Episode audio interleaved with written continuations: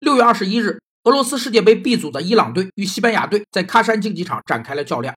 伊朗队全部球员收缩本方半场，严防死守，最终仅以一球不敌西班牙队。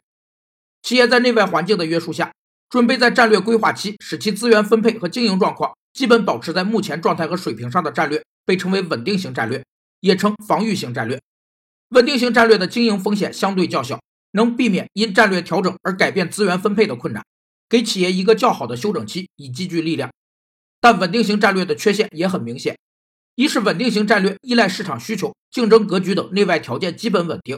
二是稳定型战略会降低企业的风险意识，形成害怕和回避风险的文化。所以，企业必须权衡利弊，准确估计风险和收益，并采取合适的风险防范措施，以保证充分发挥稳定型战略的优点。